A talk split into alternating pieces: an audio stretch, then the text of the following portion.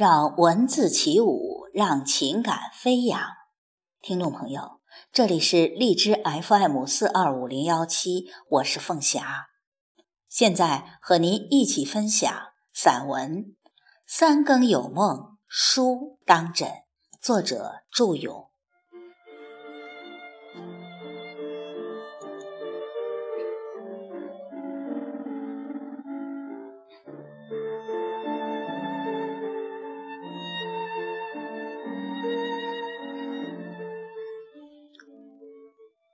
读书需要一种心境，安详的心绪以及静谧的氛围，都可以将我带入那种既恍惚空灵又旖旎美妙的境界中去。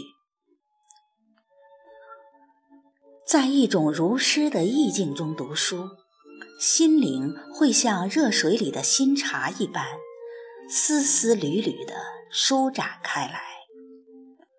亦或会感到那个温暖的杯底从新房间运过，熨平心上的每一条褶皱。心境摇曳不可读书，功力浮躁不可读书，灵魂纷乱不可读书。读书需要静下心来，心无旁骛。仿佛人与树下禅定，风声、雨声、车声、马声，无一入其耳；酒色财气，无一动其心。其中境界，如徐彦谋赠钱钟书先生的佳句：“北海西山都可恋，我来只为读其书。”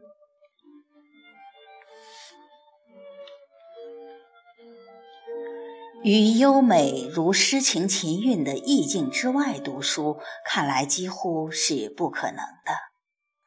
想起一位伟人青年时锤炼自己，专拣世声嘈杂之处读书，常激赏赞叹。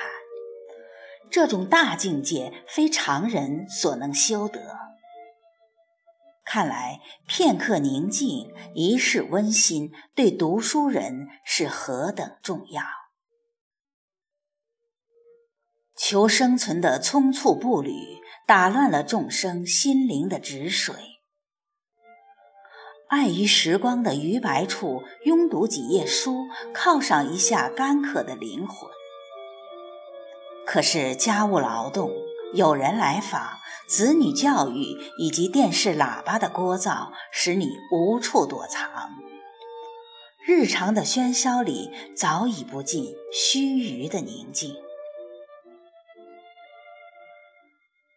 所以深夜是最宜于读书的时候，这时人已去，茶已凉，片刻前还热闹非凡的斗室骤然去寂，家人熟睡，喋喋不休的电视也早已哑然无声，月华似水，佳期如梦。捻亮床头一盏青灯，取一个舒适的姿势，或躺或坐，裸捻掩住半个身子就可以了。书是选好的，就放在枕下，不必从书架上查取，用不着书签指路，一下就能翻到要看的地方。对于一个真正的读书人来说，这动作就该像手巧的售货员取货一样娴熟，不紧不慢地接着昨天的看。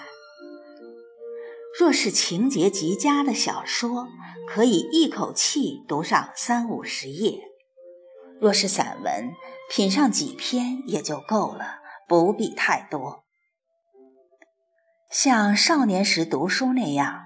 不眨眼看到明天是不可能的，因为明天一早还有许多重要的事情等待着我。学生时代分高计轨的苦读，对我来说已成一种可望而不可及的奢侈。不再去想那些，用宁静的读书为每日的繁忙画上一个优雅的休止符，已经令我感到自豪。哪怕只读三五页，也已满足。关键是活的一份安然的心境，心甘情愿地做精神麦田里最后的守望者。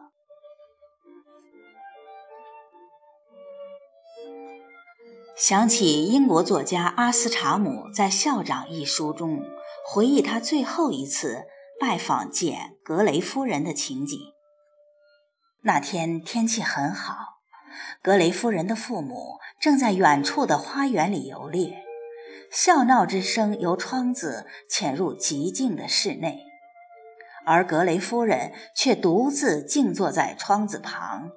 阅读柏拉图的《苏格拉底之死》的精彩篇章，作家十分好奇。格雷夫人回答作家说：“他们在花园里得到的全部快乐，远远不及我在柏拉图的书中得到的多。所恶于夜视者，莫良于火；所道于当世者，莫良于点。”这是汉代学人王弗在《潜夫论》中所论说的话，信然。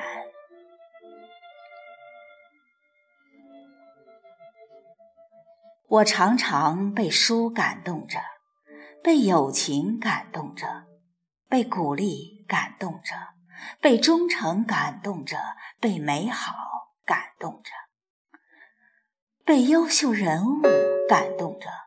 被思想家感动着，被科学家感动着，被文学家感动着。书与我，就像是流水与干裂的土地；书与我，就像天空与小鸟。